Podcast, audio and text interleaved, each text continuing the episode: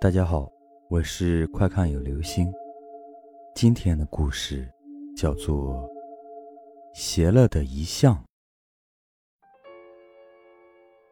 下午做卫生的时候，她发现挂在墙上的丈夫遗像有一个角斜了。她端起一张板凳，往上一站，伸手去够，然而不管怎么弄，就是不能把它摆正。她不服气地拉亮了灯。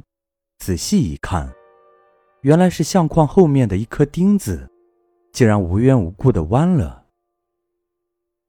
奇怪，他嘀咕着，给乡下的父亲打了电话。父亲一个人在老家住，自幼懂得看风水和算命，在附近一带小有名气。自从他到城里买了房子，多次劝说他搬过来一起住。然而他总是推辞。我在这儿住惯了，换地方住的不舒服。他总是这么解释。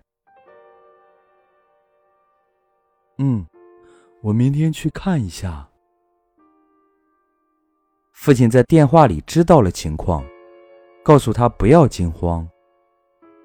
第二天，父亲就风尘仆仆的出现在门口。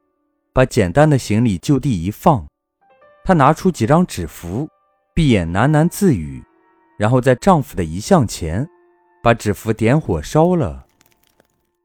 一阵青烟袅袅升起，父亲慢慢睁开双眼。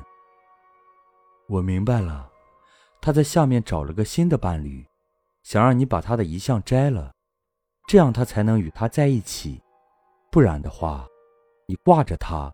他没有自由身，就没有机缘跟他结合。他低下头，沉默不语。父亲轻轻地扶起他的手，说：“也只有这样，你才会重获自由身，找到新的伴侣。”他抬起头看着父亲问：“爸爸，那你为什么一直挂着妈妈的相片？”父亲犹豫了一下，回答：“那是你妈临走前我们说好了的，直到现在，她还在下面等着我。”好了，这就是今天的故事。邪乐的遗像。